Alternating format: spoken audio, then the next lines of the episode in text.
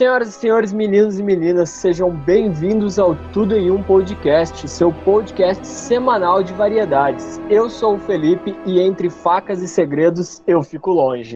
Oi, galera, aqui é Bia e sociopatas não são presos, acreditem? É isso aí, galera. Hoje a gente vai abordar uma parte macabra do que existe tudo no universo, né? A gente vai falar um pouquinho sobre serial killers, esses assassinos em série.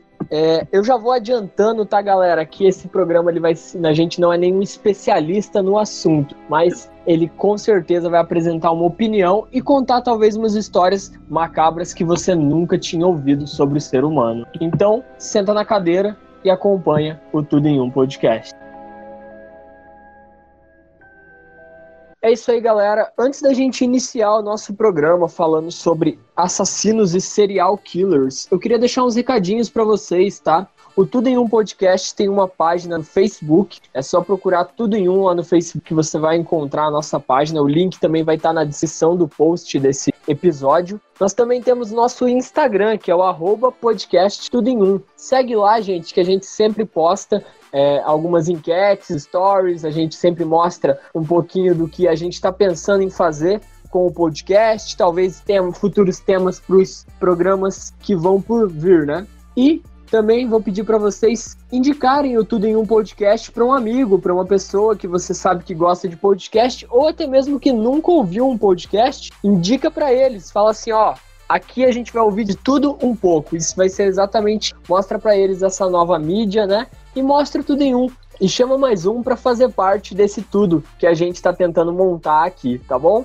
Esses são os nossos recados por hoje. E surgiram temas. Isso, surgiram temas que talvez você queira ouvir. Eu já recebi alguns temas é, para falar, quem sabe, do filme O Poço, esse novo filme da Netflix. A gente também está tá recebendo temas para falar sobre anime e também sobre mais sobre RPG, né? Nosso episódio passado foi sobre RPG e aí o pessoal gostou, pediu pra gente falar um pouquinho mais sobre RPG. Então a gente vai ouvindo vocês. Mandem lá pra gente no Instagram, também no Facebook, que a gente vai é, separar uns temas legais para gravar para vocês. E chega de enrolar, vamos ir pro cast. Então, para começar, o que é um serial killer? Né? Um assassino em série, do inglês então serial killer, é um tipo de criminoso que comete crimes com determinada frequência. Geralmente eles têm um modus operandi, né? Tem um uh, um público-alvo, digamos assim, algumas coisas que eles repetem em todos os assassinatos. Muitos dos serial killers que foram capturados apresentavam ser cidadãos respeitáveis, atraentes, até bem-sucedidos, membros ativos da comunidade, até que os crimes foram descobertos. Né? Em um artigo de um jornal, não vou lembrar agora de onde eu tirei, eles falam assim: é, uma série de dois ou mais assassinatos cometidos por eventos separados, normalmente, mas nem sempre, por um infrator atuando isolado. Os crimes podem ocorrer durante um período de tempo que varia desde horas até anos, quando sempre o motivo é psicológico e o comportamento do infrator e a evidência física observada nas cenas do crime refletiam nuances sádicas e até sexuais. Então, geralmente essas pessoas eles realmente são doidos, né? Maluco de pedra. E daí que entra o transtorno de personalidade, a psicopatia. Os transtornos de personalidade formam uma classe de transtorno mental que se caracteriza por padrões de interação interpessoais. Então a pessoa às vezes ela não é o que ela parece ser. Obi, eu tava vendo que, tipo, você falou sobre os transtornos, né? Eu tava vendo um documentário que falava, é, meio que dava um, uma dualidade para isso que poderia acontecer, né? A pessoa podia já ter uma predisposição biológica para fazer essa parada aí de, tipo, ter esse transtorno e ter é, esses comportamentos. E ele também tinha a parada do convívio social na infância, que era muito marcante, né? Você via ali que vários dos, dos serial killers famosos, eles tinham uma dinâmica familiar muito quebrada, né? Era, é mostrado que o pai abusava da mãe, batia na mãe e nele, talvez, ou o pai era ausente e a mãe impunha muito, é, era muito rigorosa e até via maus tratos físicos, ou rolava o abuso sexual. Então essas pessoas elas poderiam ter já uma predisposição, né, a ter essa psicopatia, até esse distúrbio, mas também o, o convívio, né, da formação do, dessa pessoa poderia influenciar. E uma característica que a gente vê em todos, né, que a gente é, procura a gente procura não, que a gente encontra em todos, é que eles todos, eles têm uma falta de empatia absurda, né? A empatia Exatamente. é basicamente zerada nessas pessoas. Uhum. Inclusive, aqui, ó, quando um grau dessa insensibilidade se apresenta elevado, né? É, o indivíduo tem uma acentuada indiferença afetiva, então ela realmente não tem empatia com ninguém, ela não sente, ela não consegue sentir a dor da outra pessoa, não tem compaixão, né?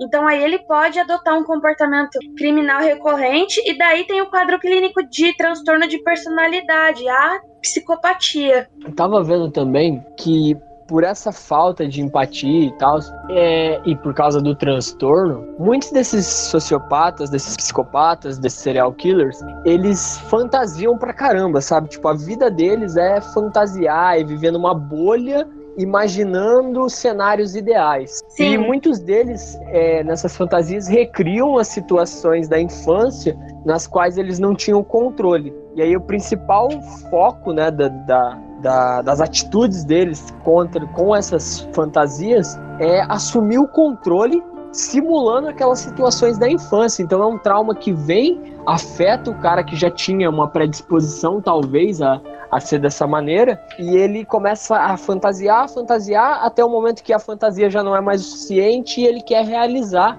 realizar uhum. essa essa fantasia, e daí como pela falta de, de empatia, né, pela falta de apreço pelas outras pessoas, ele usa as outras pessoas como ferramentas de satisfazer essa fantasia que eles têm. É, é bizarro, é bizarro, cara. É Não, é, é bizarro. maluquice.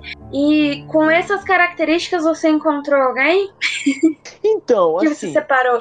A gente tem, assim, vários, vários serial killers que são famosos, né? Ficaram famosos na cultura pop e ficaram famosos por determinados filmes. Gente, eu tenho um, uma citação de um filme, né, que eu assisti muito que caracteriza bastante isso, que é o, o Seven, né? Acho que é Sete Pecados Capitais, que tem o Brad, tem o cara que ele mata cada um com cada ele comete um crime, um assassinato com cada. transfigurando cada um das, dos sete pecados capitais, né? Gula, preguiça, ira. Então, é, é uma característica do, do serial killer também que a gente encontra, que é a marca deles, né? Eles todos deixam uma marca é, evidente nos seus crimes. Às vezes, o, como você falou, o modus operandi deles é, é muito único, né? E é quase como se fosse uma assinatura que eles que eles deixam, né, para se identificar com o crime, porque aquilo é um símbolo de empoderamento para eles. E eu Exatamente. achei aqui, assim, eu comecei a procurar pelos mais conhecidos, né? E eu, eu foquei nos serial killers aqui do país. E a gente, uhum. né, toda vez que. Se você procura assim, um serial killer brasileiro, a primeira figura que vai aparecer é o Francisco de Assis Pereira, né? Que era o famoso, conhecido maníaco do parque. Sim. cara, o cara era um motoboy, meu. O cara era um motoboy. E aí ele atraía as vítimas, né? Ele prometia fazer sessão de fotos com ela pra, tipo, ele vendia essa ideia de uma. Carreira de, uma de modelo. Carreira, isso, exatamente. E aí o cara, tipo, estuprava, espancava e matava ela, sabe? E era sempre é, de maneira com, com requinte de crueldade, né? E ele estrangulava e batia com, com arma branca nelas, né? Espancava elas. E ele ficou conhecido com esse nome, né? Por causa do maníaco do parque. Ele, ele atuava nessas áreas, né? De parques públicos. Ele, ele, ele fez isso com 14 mulheres. Então, assim, é uma das características que a gente encontra também é o padrão da vítima, é o padrão da vítima. Ele sempre escolhia um perfil de vítima. Uhum. E, é, é, bem, bem louco caracterizar isso, porque normalmente eu, eu tava acompanhando um documentário do Histórias, uma coisa assim, e e eu vi que eles escolhem essas características com base nessas fantasias que eles têm, né? Nessas, nesses vislumbres. E o, o Francisco, né, o maníaco do parque, ele foi condenado a 274 anos de prisão.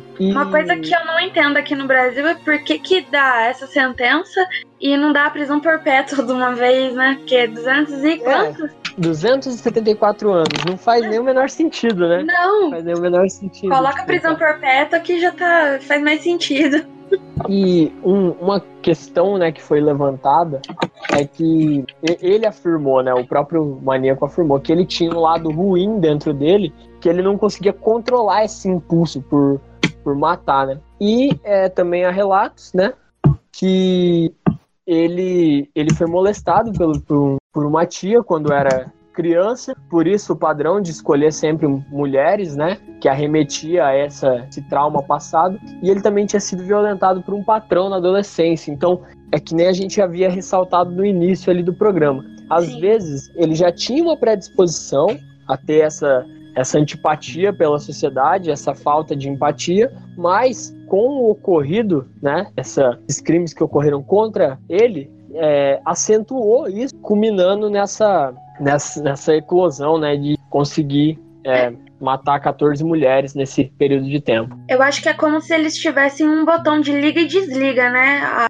a pessoa ela já tá ali preparada para aquilo, daí alguém vai lá e causa o efeito de ligar o interruptor, né? Daí é. que, que a pessoa começa a agir dessa forma horrorosa. Então, Vi, mas é, é estranho assim. Tem, tem uns casos que é mais, são mais complicados, né? Por hum. exemplo, eu, eu puxei um bem antigo, acho que até ele, ele é conhecido como um dos primeiros aqui do país, ou pelo menos se tem relato, que ele é do ano de 1863. Nossa.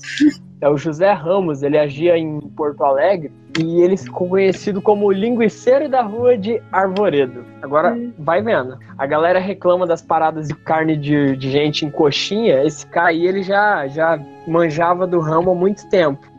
O quê?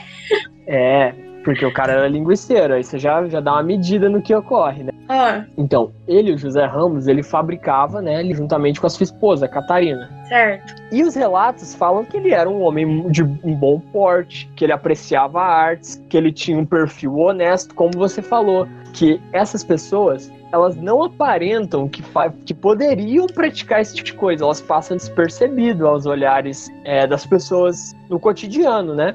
Aham. Uhum.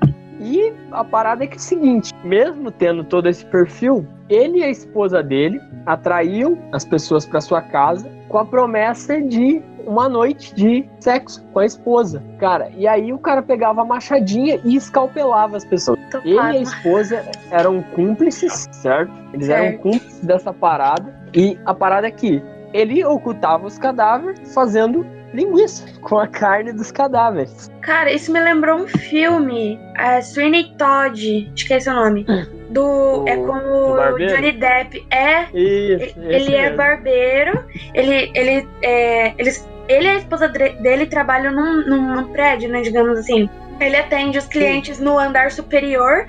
Aí, com a navalha, ele matava eles, mandava eles pra cozinha dela, onde ela fazia torta. Ah, pior. Acho que é o Johnny Depp e a Elisa Bohan Carter, né? Que fazem o casal. Isso, é, acho que é esse o nome dela, não é. Se, é sempre a parceria do Tim Burton, né? Isso, é, é do Tim Burton, ele, ele adora esse casal é, aí. É a trindade, Tim Burton, o Johnny e a Elisa. Mas então, é bem isso, é essa parada aí. Helena Bonham Carter. Exato. E assim, a que parada é essa. E o, o José e a Catarina, né, que era o marido e mulher, eles tinham a ajuda de um dos funcionários do açougue, né? E, meu, eu falei que ele iniciou essas atividades né, em 1863. E os crimes só foram descobertos em 1894. Então, assim, Nossa. assim, quase foram quase mais de 30 anos depois. Mais de 30 anos depois. E aí, né, a parada é que é o seguinte: o cara, ele já tinha matado uma galera, tinha matado várias vítimas? E toda a vizinhança e a cidade lá que ficava de Porto Alegre, da província de Porto Alegre, que vivia aos redores, já tinha consumido a carne. Meu Deus! Então, assim, é, até hoje o número de vítimas é, é, desconhecido, mas passa dezenas, com certeza. E o, o, José Ramos ele foi condenado à prisão perpétua hum. e a esposa dele é, foi mandada para um, um sanatório. E os dois, né, permaneceram em, em cárceres, em cárcere até a morte. É, o, o, Carlos, que era o, o, ajudante do açougue, ele foi assassinado pelo José também por causa de um desentendimento. Então ele foi uma das vítimas que contabilizou Virou linguiça. Tava... Exatamente. Meu, e é muito. Tô louco. rindo, mas é de nervoso, que coisa horrorosa. Cara, que é, é bizarro, entendeu? É bizarro. Mas a parada é que é o seguinte, é, eu também, né, seguindo o raciocínio do, do documentário, muitos desses, desses serial killers ou psicopatas têm esses desejos. Além de sexual, também é canibais com a vítima, ou de guardar algum troféu da vítima, algum souvenir para tentar eternizar esse momento de poder, cara, que eles têm sobre, sobre as pessoas. É, é muito bizarro você imaginar que tudo se torna um, uma maneira de acentuar a sua superioridade sobre o outro, sabe? É bem, é bem louco isso. E o José Ramos, né, que fazia linguiça da galera, ele foi condenado à prisão perpétua e, e é isso aí, né? Ele morreu dentro da cadeia mas, para dar uma, uma aliviada, porque, meu, é, é, bizarro imaginar que o ser humano consegue chegar a esse ponto, né? Com certeza, ser capaz de uma, uma abominação, né, dessa. Como a gente estava comentando antes, né, sempre tem algum atenuante que faz com que a pessoa, ela sendo o estopim para virar um serial killer ou para ser um psicopata, né? No caso aqui eu separei o Ted Bundy, que ele é bem famoso eu não separei aqui exatamente datas de quando aconteceu os eventos, até porque não se sabe exatamente quando ele começou a atacar.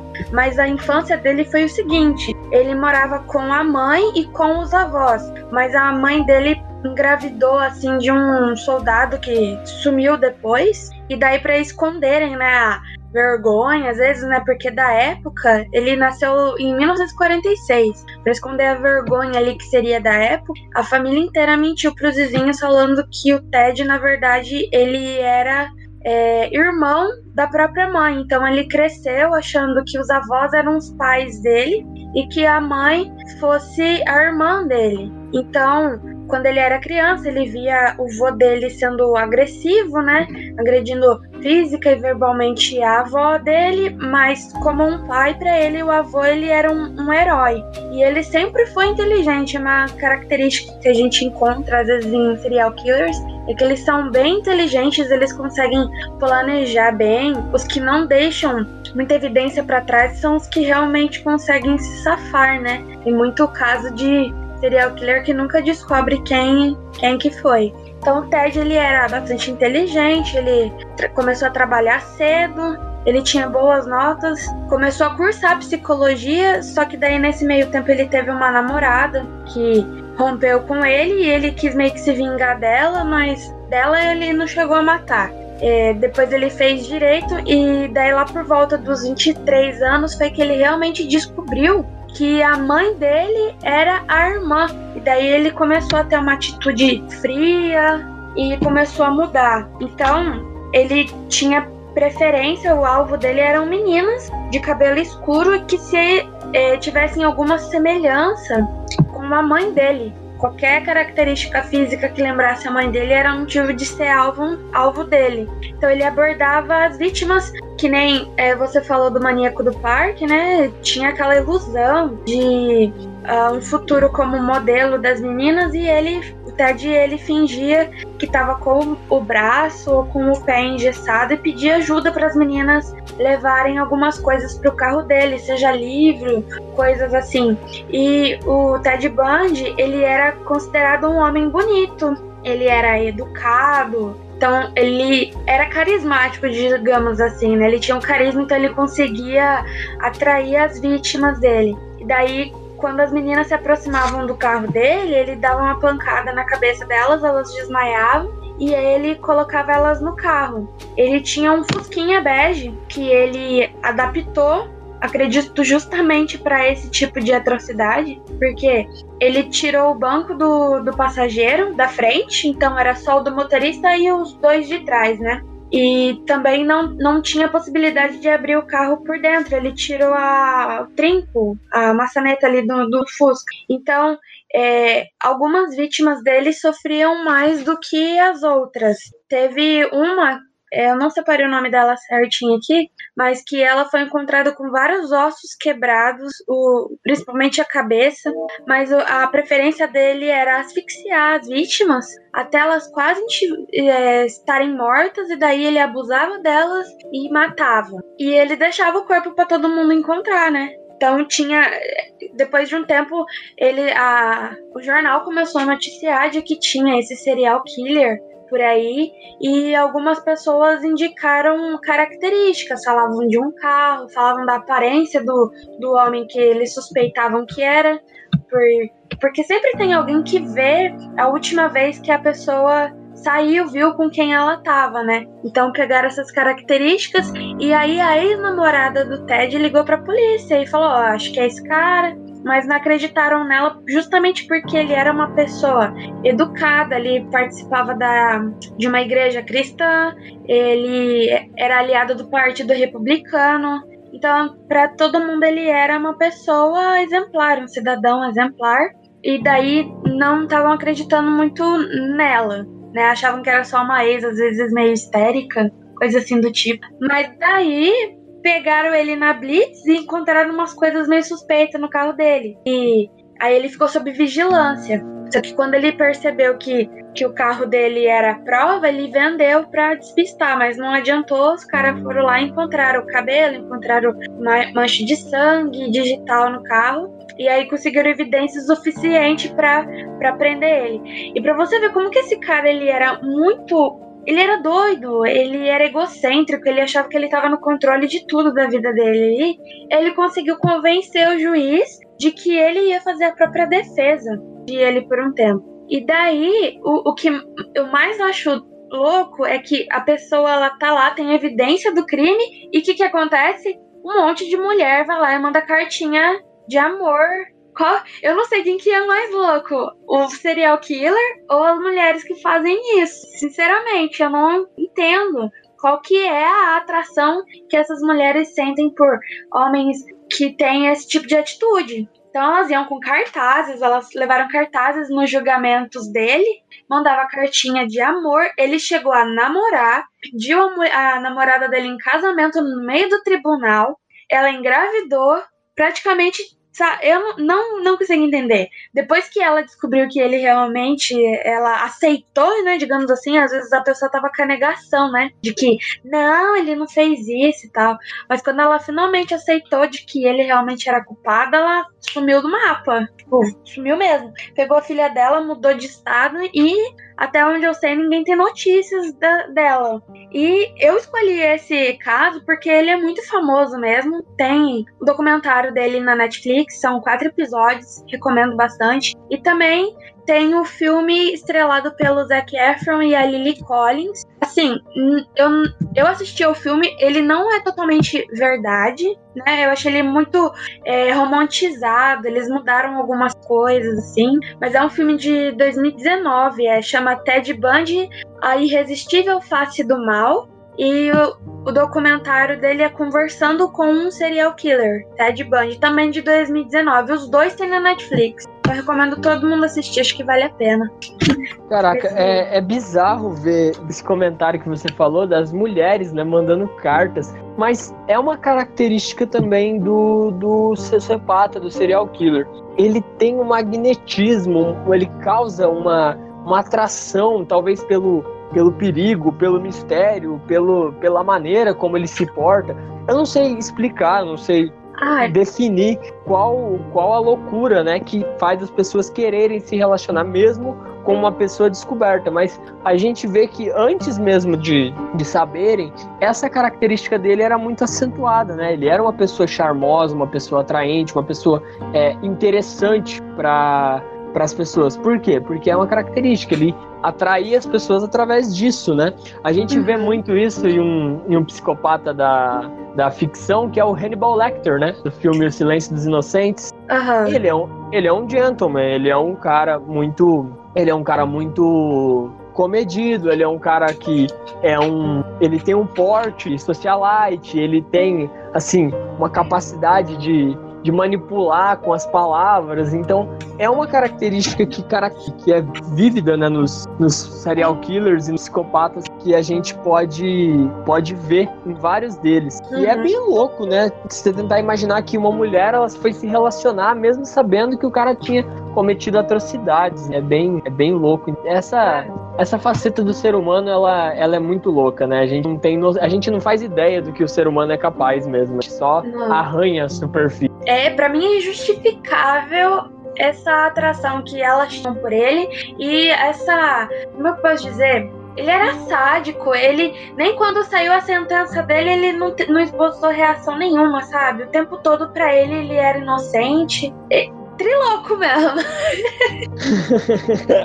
ele era bem, bem sem noção. Totalmente. Mas agora, o, o Bi, a gente falou, né, dessas figuras caricatas que parecem ser feitas de personagens de filme, né? A gente não acredita que isso é real, mas é, realmente aconteceu. Como eu falei no início, a gente não é nenhum especialista no, no assunto, mas a gente tenta dar um ponto de vista, né, uma opinião, ou apenas mostrar para vocês esses ocorridos, esses fatos, o que é louco, né? O que é uhum. muito louco. Eu não sei, eu acho que a a incapacidade de se importar com a outra pessoa, porque eu fico pensando assim, como que eu vou fazer mal para alguma pessoa, sendo que isso pode acontecer com alguém que eu amo, né?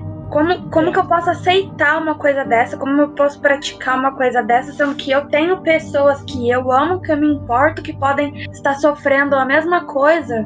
Eu não consigo aceitar esse tipo, essa falta de, de, de compaixão, falta de empatia eu não consigo expressar o quanto que isso é inaceitável, é abominável para mim. É bem, é bem escroto, porque é bem, né, difícil da gente, a gente, né, caracterizar isso, porque para esses tipos de, de, sociopata, de psicopata, é, a, tudo é, é, como se fosse um jogo para chegar a um objetivo, né? E as pessoas à volta deles são peças. Eles não têm esse sentimento que a gente tem de, de ligação, de se importar, de, de ter senti de realmente nutrir sentimentos por outras pessoas. Para eles é tudo é, ao seu, a sua maneira, para o seu benefício próprio, para alcançar o seu objetivo, mesmo que ele seja totalmente deturbado. E uma coisa que eu tava vendo, assim, né, fugindo um pouco dos, dos serial killers que, né, matam as pessoas e tal, que, que matam as suas vítimas, mas eu tava vendo o tipo de pessoa que tem a psicopatia de dos, as pessoas mantidas em cativeiros por, por anos, sabe? Por longos períodos de tempo. Existem vários casos nos Estados Unidos. É, e pessoas que ficaram tipo 10, 18 anos presas em cativeiros, meninas, né, que eram sequestradas com, com 11 anos, foram libertadas com quase 30, já e eram tiveram filhos com o sequestrador no cativeiro, sabe? A gente foi olhar essa parte da dessas sociopatias, dessas psicopatias, é bizarro que teve um deles, um caso que o eu não vou lembrar agora o nome do psicopata, mas ele ele prendeu a própria filha, né? É, acho que é Fritz, o sobrenome dele.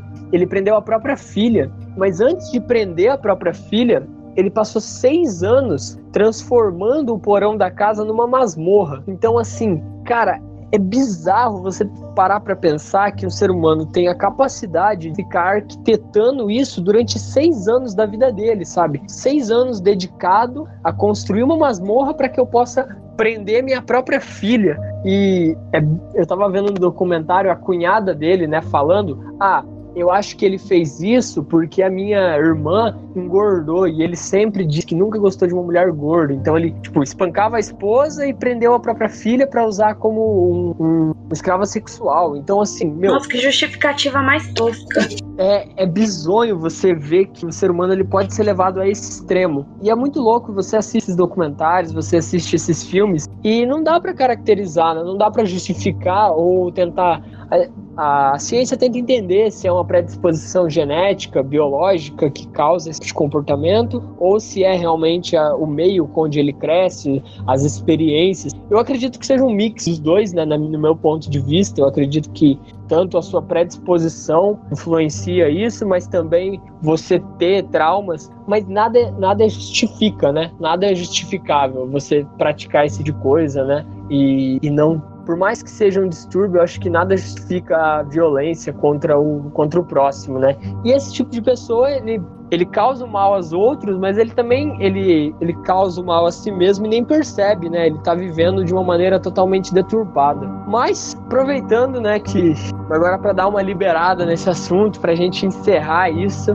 é, é legal ver. A gente falou com o Jorge no episódio passado, né? E eu continuei lendo o sistema de RPG deles, os Ceifadores, que é sobre assassinos profissionais, né? E sobre você lidar com a morte. E você vê nos ceifadores você tem os traumas, né? Então é, é legal você ver no, no, RPG, às vezes, né, a gente se depara com, com situações que a gente não consegue canalizar na, na vida real, a gente acha isso absurdo, mas através do RPG eu acho que fica um pouquinho mais simples da gente compreender, né? Do tipo, é, se você tentar lidar com a morte, você vai ter traumas e você vai ter esse tipo de cicatriz psicológica, né, que isso vai deixando. Esse tipo de pessoa que é caracterizado como serial killer é complicado da gente dizer se eles têm, né, como o Ted. Você falou que ele conseguia se defender e, ele não, não aceitava que ele era culpado, né? Ele criou na cabeça dele que ele tudo que ele fez era justificado. Bom, acho que a gente falou um pouco do, do serial killers, a gente falou um pouco sobre esses assuntos mais pesados, mas que fazem parte né, do nosso cotidiano. Infelizmente. E a gente, a gente tem que lidar com isso, né? Mas eu só queria agradecer, Bi, pela sua participação, pela sua pesquisa, por ter que ir atrás dessas informações, que realmente não é fácil a gente ficar lidando com isso, mas foi legal conversar um pouco e também aprender um pouco, né, sobre Sim. o que caracteriza e como é é, um pouquinho, né? Tentar entender um pouquinho da mente dessas que, que fazem. Exatamente. Bom, galera, eu agradeço a todos vocês que escutaram o cast até aqui. Foi pesado, foi tenso, mas é, como eu disse, o Tudo em Um ele tem de tudo um pouco mesmo. E às vezes a gente tem que tocar em assuntos que são complicados. Mas foi legal aprender um pouco, também ter uma visão de como é e o que aconteceu não só de, de, tentar entender, mas também de tentar conhecer um pouco das histórias, né, do que ocorreu aí, para que a gente sempre olhe para o passado e tente melhorar a sociedade, melhorar com, com o futuro. Exatamente, aprender com os erros. Isso aí. Mais alguma consideração, Bi? Não sejam uns psicopatas. É isso aí, galera. De louco, o mundo já tá cheio, tá? Eu agradeço vocês por terem ouvido. Um abraço do Felipe. E da Bia. E até o próximo Tudo em um Podcast. Valeu, galera. Tchau, tchau. Hello.